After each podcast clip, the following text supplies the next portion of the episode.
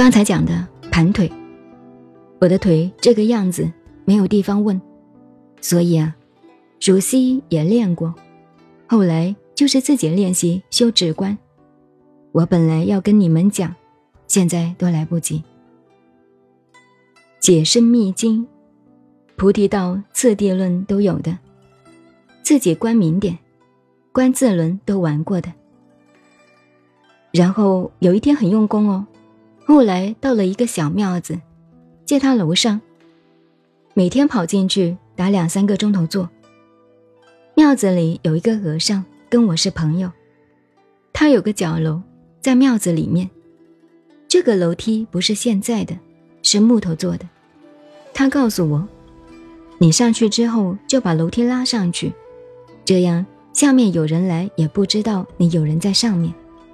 我就照他的做，等于闭关，避开人，很用功啊。有一天这个腿啊，同你们一样念头不能专一，不过我晓得，看看经。看看我各种念头，然后多问问。这些善知道也有的了，朋友很多，可是真叫我拜他为师吗？我要考虑考虑的。外道也学了很多，有些外道学了以后要赌咒的，不可以告诉人。譬如我十二岁，一个师傅传我道家点窍的，我们那里黄羊教就在守眉尖轮。如果给人家讲了，五雷劈顶，下地狱的。可是后来我都没有这回事。不过我有些地方也是从小说看来的，学什么隐身法，其实都没有。所以叫我赌咒就赌咒，我嘴里赌咒，脚在后面地下就写一个不字，不承认；脚上写一个不，告诉上天我不承认的。就这样。多坏呢！所以我自己就用别的专心的法子观想自轮，有时候关起来，有时候关不起来，即使关起来也稳不住，一下子这个念头又跑了，再把它抓回来就难了。可是一个念头，道家的话，若要人不死，必须死个人。讲是想人不死，就先要你死一个人。兑换的，所以既然想成仙成佛，想得到，我这个凡夫之命就准备殉道了。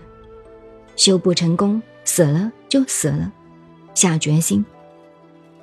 有一天中午，我也到这个庙子上去，到这个庙子上去了，也上楼。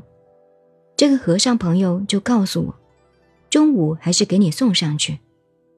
他跟我有约定，下面一敲。吃饭时候到了，我梯子放下来，他就给我端上来。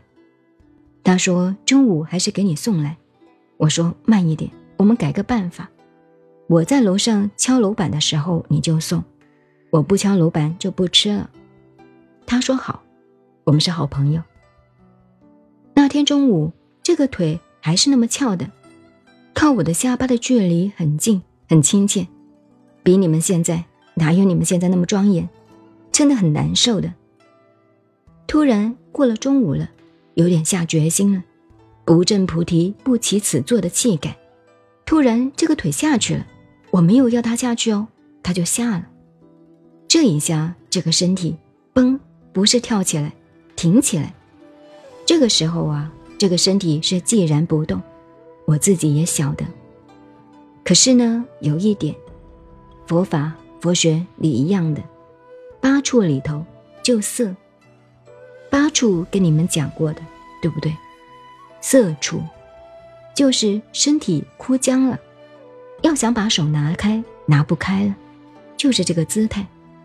我也不怕，心境是专一了，要观想宁定，一念专一的很，不动了。我本来只做二十八三十分钟，这一做就三个半钟头不下坐。所以你们现在大家问这些问题用功，你们佛学常识这些杂书看太多了，瑜伽、道家、密宗越学越多没有用的。天下学佛成佛的人，学成只有两个人会成功：绝顶聪明跟绝顶的笨人，就怕中间半吊子。说你聪明，笨得一塌糊涂；说你笨吗？好像蛮聪明的，永远搞不清楚。我这个人有个长处，我不晓得是聪明还是笨，可是我学任何一样东西，一定学笨的路子。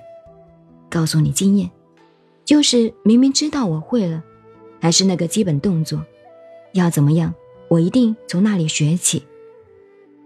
做人也一样，对人对事一样的，我总是老老实实从诚恳学起，不要玩弄聪明。现在人，我看大家都在玩聪明，一提什么都会，什么都不会，所以学佛到家了。这是讲腿的问题，又骂起人来说多了。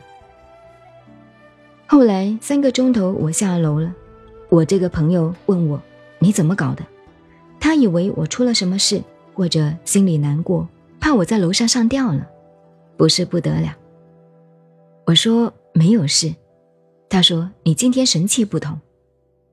他也是修行，当然物以类聚嘛。